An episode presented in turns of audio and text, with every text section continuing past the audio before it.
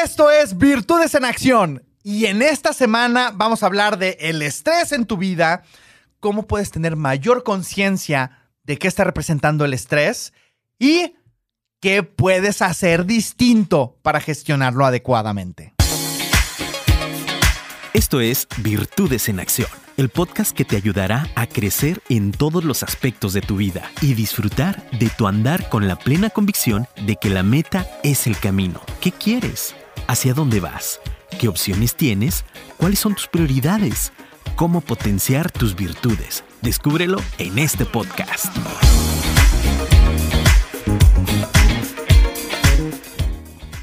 Hablemos del estrés en tu vida. Según datos de una encuesta realizada en México en 2020, el 75% de los mexicanos sufre de estrés en al menos una ocasión durante la semana. El 85% de las organizaciones mexicanas no tienen las condiciones adecuadas para que los colaboradores tengan un balance de vida.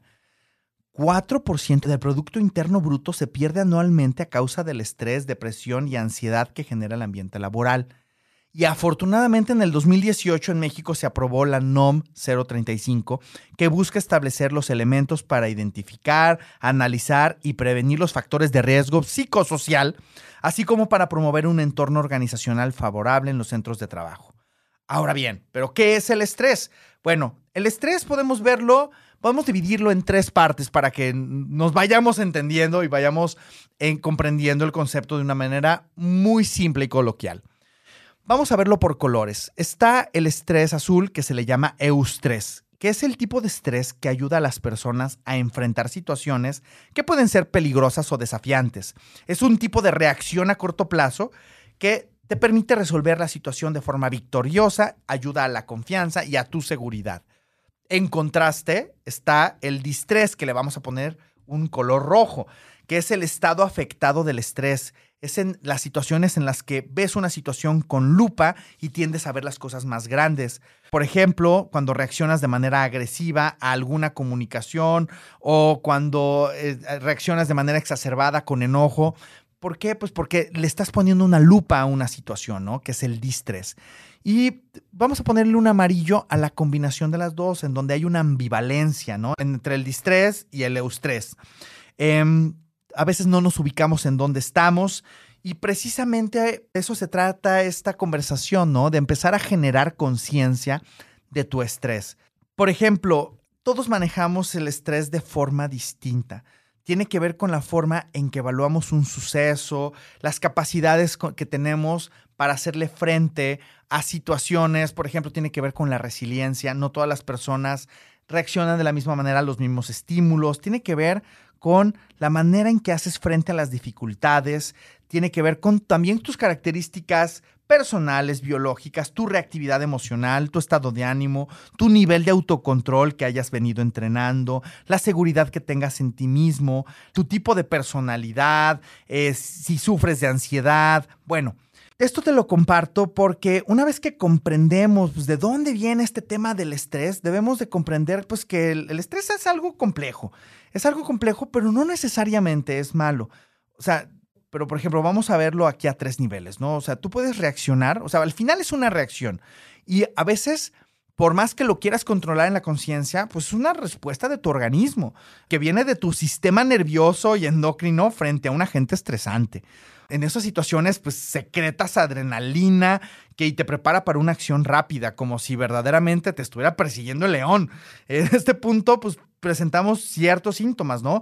Respiración entrecortada y acelerada, aumento del ritmo cardíaco, aumento de la presión arterial, sensación de tener un nudo en la garganta o en el estómago, ansiedad y angustia.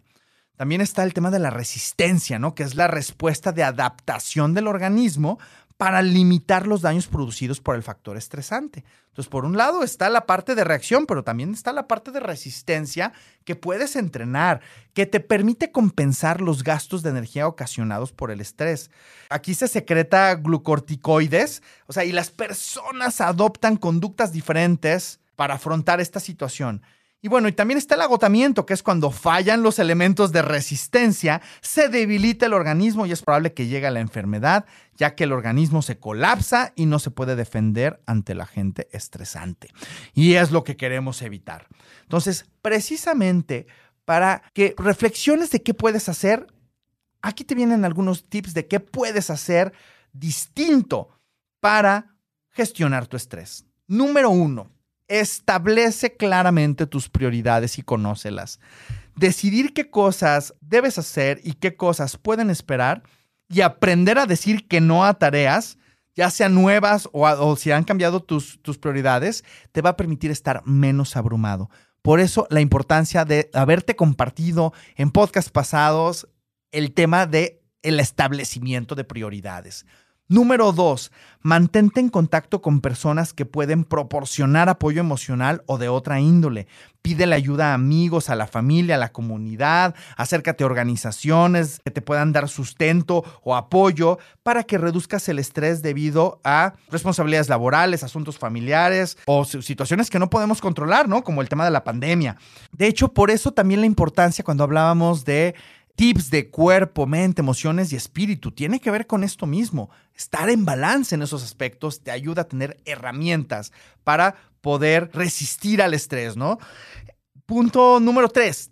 Toma tiempo para hacer actividades relajantes, que disfrutes como leer, hacer yoga, hacer ejercicio, lo que más te guste. Date esos espacios, ese balance de prioridades que incluyan también esta parte de entretenimiento, relajación, súper importante. Punto número cuatro, evita pensar obsesivamente en los problemas. Enfócate en lo que has logrado, no en lo que no has podido hacer, pero sobre todo enfócate en las soluciones, enfócate en las posibilidades, enfócate en lo que sí puedes hacer. A lo mejor en cada escenario siempre van a haber ventajas y desventajas. En el escenario en el que estés, enfócate en las ventajas del nuevo escenario. Número cinco, haz ejercicio con regularidad. Por ejemplo, una caminata moderada de solo 30 minutos por día te puede ayudar a levantar el ánimo y a reducir significativamente el estrés. Punto número 6. Si percibes que estás consumiendo alcohol o algún tipo de droga para sobrellevar el estrés, ten mucho cuidado. O sea, o si estás teniendo em, pensamientos que no son positivos, acude a un profesional de la salud mental, de la salud emocional.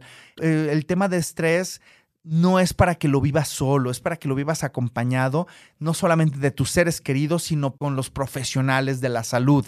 Si bien este podcast te está llevando por este camino de reflexión de qué es el estrés, de cómo enfocarlo, de cómo enfocarlo de manera positiva, porque si hay una parte positiva del estrés, que es el eustrés, que te enfoca, que te permite lograr objetivos, pero también si sientes que requieres más apoyo, acude a los profesionales. Ese es un gran consejo que te puedo dar. Y pues habiendo dicho eso y habiendo reflexionado en todo lo que te acabo de compartir, ¿qué ideas implementarás para enfocar tu estrés? Bueno, pues yo soy Genaro Torres de Virtus México. Me encuentras en virtusmx.com nos dedicamos a desarrollar virtudes empresariales tanto en la alta dirección como dentro de las organizaciones con los equipos de trabajo. A mí me encuentras también en Genaro-Torres en LinkedIn, en Genaro-TC en Instagram y también en Facebook como gt.executive.coach. Es un honor contribuir a tu éxito y a que transformes tu energía en resultados.